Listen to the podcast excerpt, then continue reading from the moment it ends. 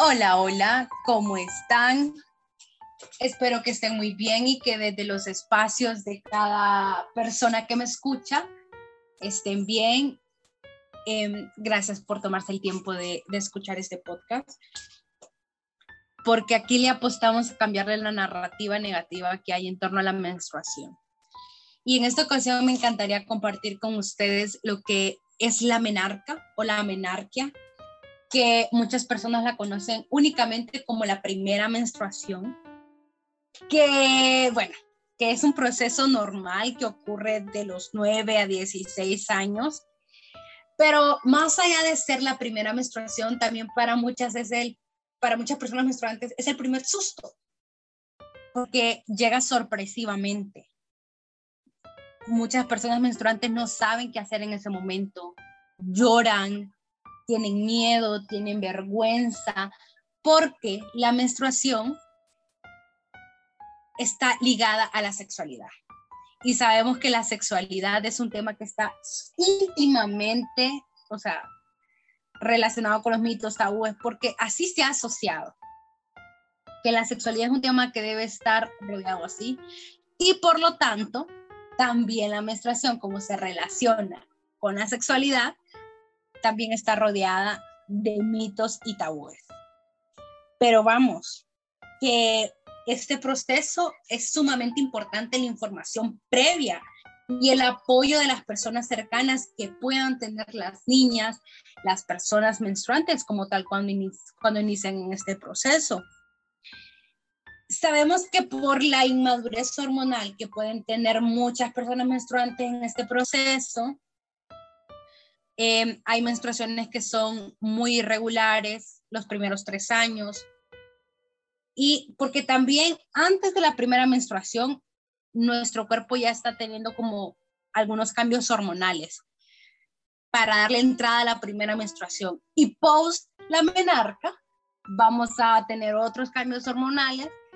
Por lo tanto, vamos como a variar en que no va a venir todos los meses la menstruación, porque el, cuerpo está en eso, ¿no? Pero ya después de los tres años de la primera menstruación, sí es sumamente importante tener como periodos regulares. En el inicio de la menarca, las niñas no necesitan escuchar comentarios que limiten a tener una relación positiva y empoderante. La menarca es un hito que marca la vida de todas las personas menstruantes.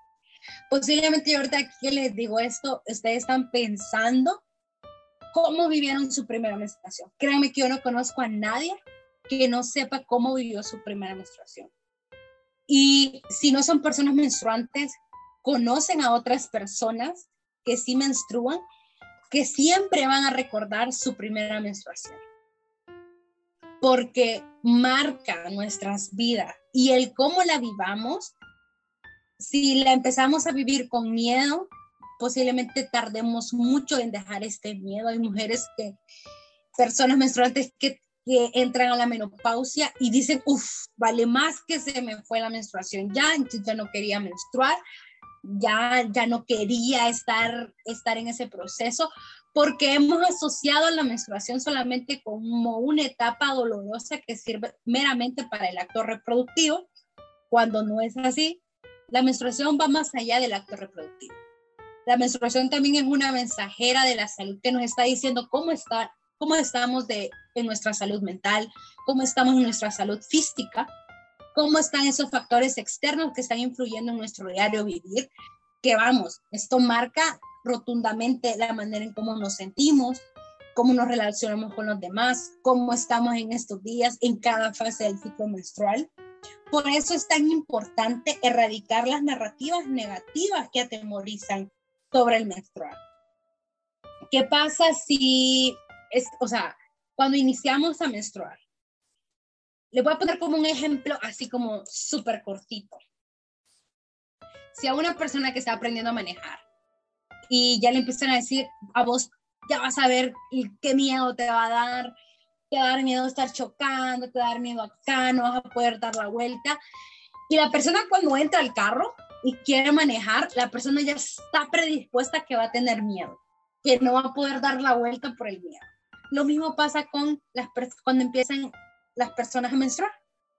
Empiezan conmigo. Si, si la menstruación se ha asociado, si la única información previa que hay es una información que viene enfocada desde el dolor, desde limitarnos al autoconocimiento, a conectar con nuestro cuerpo, a conectar con nuestra sangre, créanme que se va a limitar el goce realmente de menstruar de manera digna también. Por eso es tan importante que cuando las personas menstruantes inician en este proceso, es, es necesario empezar a sembrar semillas de autoamor, placer y entendimiento, en el cual las niñas sientan que este es un camino seguro, acompañado con las personas de confianza, que les permita no solamente naturalizar la menstruación, sino nombrar la menstruación y sin vergüenza. Es decir, yo soy una persona menstruante, yo menstruo, yo estoy menstruando. Y a veces subestimamos a los niños y a las niñas que no, es que eso no puede saberlo usted.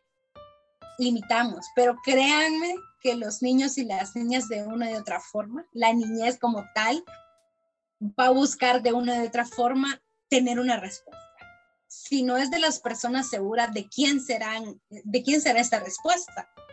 Entonces, por eso es tan importante garantizar estos, estos caminos, responder las preguntas, Está comprobado que los niños y las niñas de 6 a 7 años se les puede hablar de temas de menstruación, de sexualidad. Obviamente que no le vamos a venir a hablar como con esas explicaciones complejas, con aquellos lenguajes técnicos, no. Vamos, que, que y, y sabemos que no lo sabemos todo, pero podemos decirles a los niños, a nuestras niñas, que podemos construir el conocimiento juntos y juntas. Porque es sumamente importante hablar de la menarca, de la menarquia, como también muchos y muchas las conocen, dejando esas explicaciones sumamente complejas de asimilar, ¿no? Es importante de que las personas menstruantes empiecen a menstruar, pero conozcan la naturaleza de ser personas cíclicas, cambiantes, diversas, que eso creo que es una de las cosas que más maravillosas nos, nos hacen a nosotros, las personas menstruantes. Yo, yo hace poco en un espacio yo decía, realmente no me he tomado la, la, molestia de saber cuál es como esa mensajera que tienen los hombres como para decirles estás bien, estás mal, préstame atención, porque nosotras las personas menstruantes sí lo tenemos sí lo tenemos. Lo tenemos, hay, hay algo que nos está diciendo cómo estamos, cómo nos sentimos, si hay que prestarle atención a algo. Porque bueno, para hablar de menstruación también es, hay que tener algo muy importante en cuenta, que la perspectiva de género, o sea, todo esto nos va a ayudar como a, limitar esta discriminación que podamos ejercer hacia las personas que menstruan. Eh, yo sé que a veces no podemos decirles a los padres, a las madres, háblenle de menstruación a sus niños, a sus niñas, que es importante, porque tampoco a ellos se les ha preparado para hablar de esos temas. Y como decía anteriormente, es un tema que también está sumamente involucrado con los mitos, los tabúes, los estigmas, que es un tema que se debe hablar en el silencio, pero realmente hablar de ese tema en el silencio trae fuertes, fuertes complicaciones en la vida de las personas menstruantes, porque no debemos de vivir nuestra menstruación en el silencio, porque es un proceso normal y más allá de ser normal, es importante en la vida de todas las personas menstruantes, que es importante empezar a nombrar nuestra sangre menstrual, nuestra menstruación, y empezarla a, a nombrar desde desde la flexibilidad, desde el reconocimiento, desde el autoconocimiento. Entonces, yo les invito desde el espacio en el que están cada uno y cada una de ustedes que me están escuchando. Eh, les agradezco quedarse hasta este espacio sí vamos a seguir hablando como de, de, mucho de lo que es la menstruación, lo que es la menarca, el ciclo menstrual, porque queremos que de una y otra forma las personas tengan esta información, porque sabemos a veces que no es tan fácil ponernos a leer un artículo de lo que es la menarca, la menarca, pero para muchas personas se les hace mucho más fácil escuchar un podcast y gracias por estar escuchando este podcast. Y de mi parte, me quedo hasta acá, pero les invito a que nos sigan por todas nuestras plataformas. Nos encuentran como nosotros la preferimos en CIA. También les invito a que escuchen los anteriores podcasts y que sigan pendientes de los próximos podcasts que se vienen. Entonces, gracias por quedarse hasta aquí. Les mando un fuerte abrazo hasta donde están y bueno, nos vamos a seguir escuchando.